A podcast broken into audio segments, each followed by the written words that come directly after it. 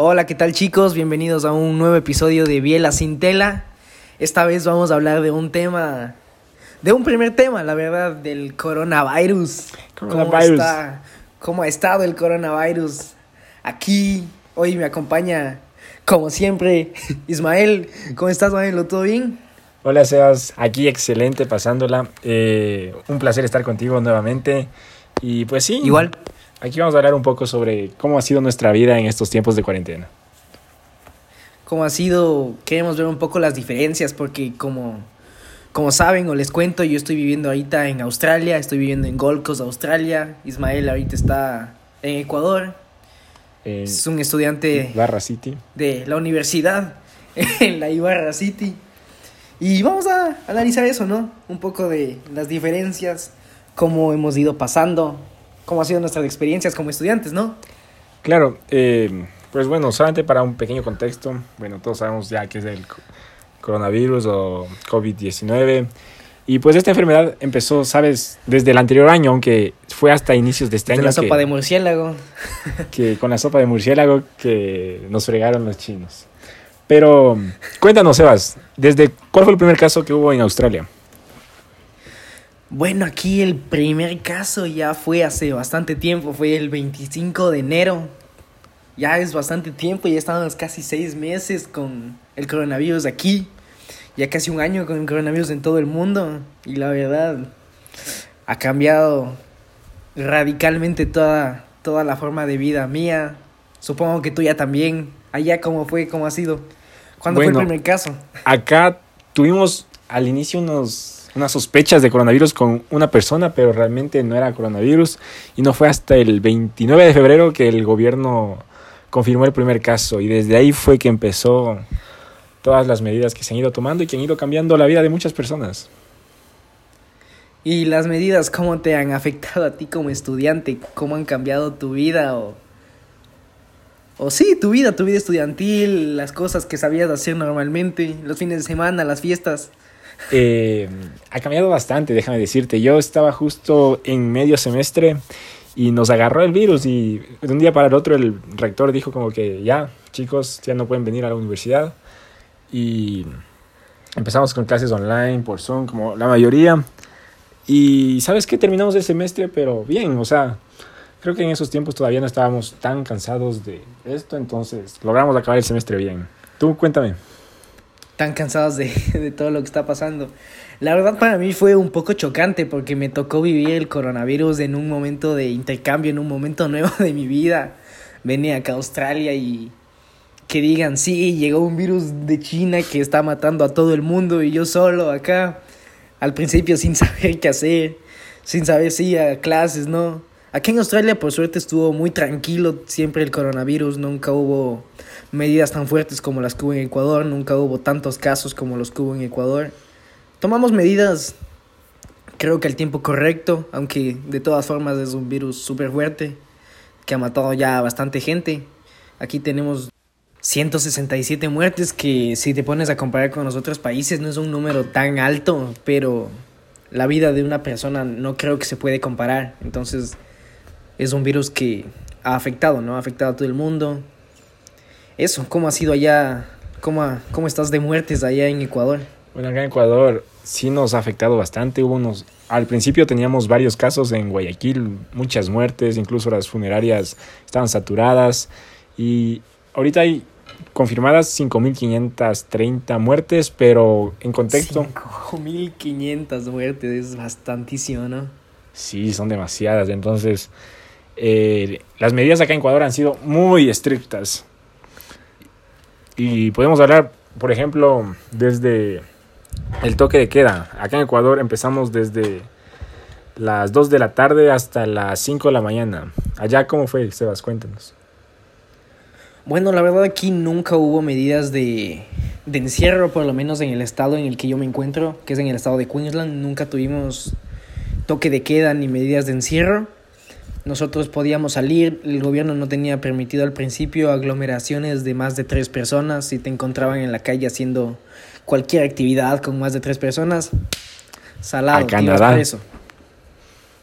Acá- ahí yo sé, ahí en Ecuador no se podía hacer nada así, estuve enterando y Fue difícil para mí también porque me tocó coger clases en línea y yo estaba aprendiendo inglés, se me hacía súper feo estar aprendiendo inglés en línea. Claro, porque... Pagué tanto Ajá. para venir acá y me tocaba aprender en línea. Yo creo que eso fue súper feo. Me imagino que para ti también el haber estudiado medicina en línea debió, haber- debió haber sido súper difícil. Claro, nosotros teníamos, estamos acostumbrados a tener prácticas ya en los hospitales y como puedes entender, es imposible ahorita tener unas prácticas en hospitales por todo este contexto y, y, Claro. y de aquí lo veo muy, muy complicado. De aquí siquiera, yo creo que en un año volveremos a los hospitales. Y cuéntame, Sebas, ¿hubieses preferido pasar eh, esta época en Ecuador o en Australia? Y la verdad son, yo creo que sentimientos encontrados, ¿no?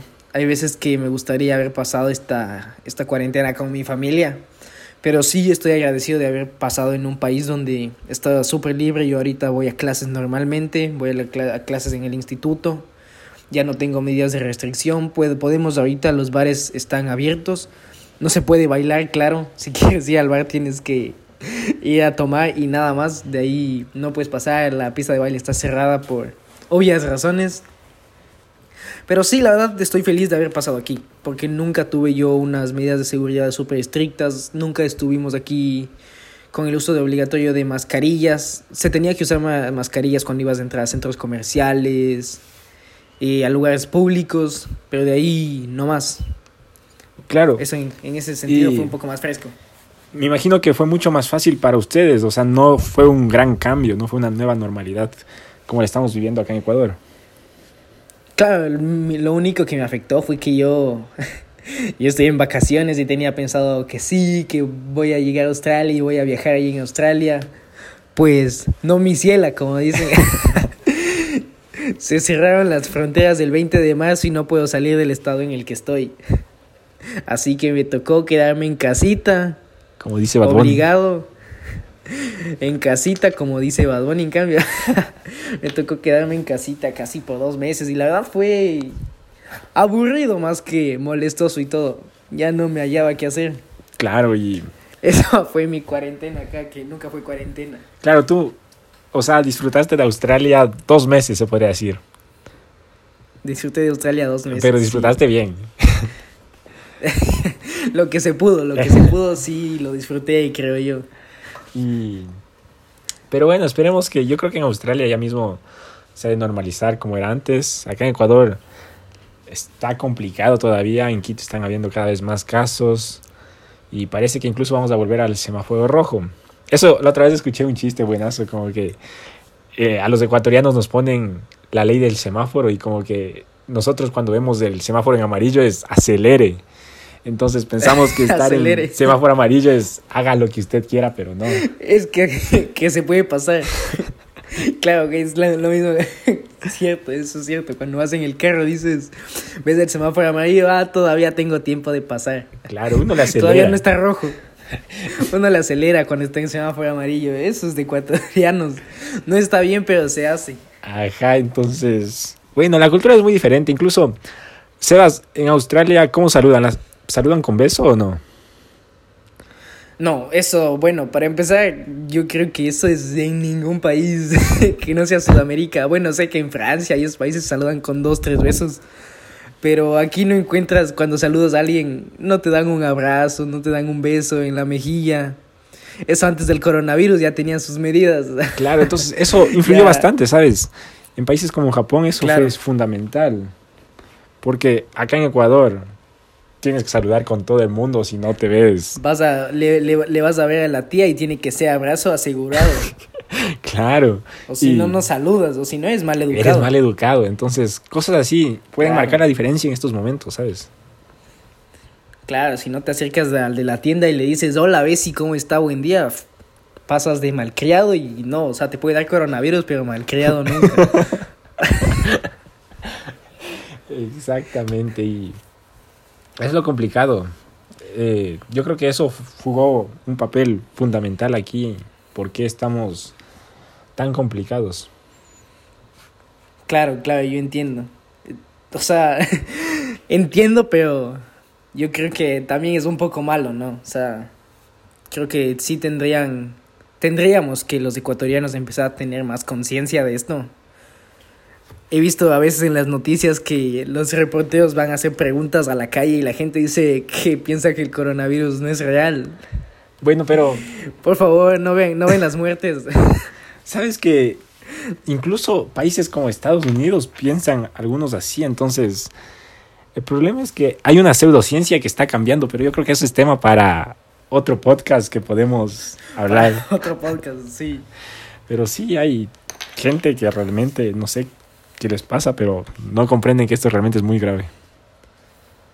Sí, está afectando ha cambiado todo, ¿no? Ha cambiado nuestra forma de ver las cosas, nuestra forma de vivir, nuestra forma de comunicarnos. Ahora hacemos las chupi fiestas en línea. antes, antes no sabía, así, me acuerdo que en enero no sabía que existía la aplicación llamada Zoom. Y ahora tengo más horas de uso de Zoom que de, que de Netflix. ¿Sabes qué eso? Entonces ha cambiado todo. Uno pasa ya al frente de la computadora ya no sé, unas 10, 15 horas, podría decirlo. Sí, sí, ya es bastante. Eso también, como dicen los chilenos, eso es cuático. ya se ha vuelto súper, súper indispensable el uso de una computadora, el uso de un celular, el uso de internet. Yo este tiempo estuve, se me acabó justo mi plan de internet aquí y tengo que ir a, tengo que ir a, a ponerme mi nuevo plan. Qué bestia fue súper difícil andar estos tres días sin internet, aunque no parezca estar descomunicado ya se hace difícil, se vuelve difícil. Y para nosotros que nos dicen los millennials, yo creo que más. ¿Sabes qué? Nosotros ya no somos los millennials, nosotros creo que somos generación X.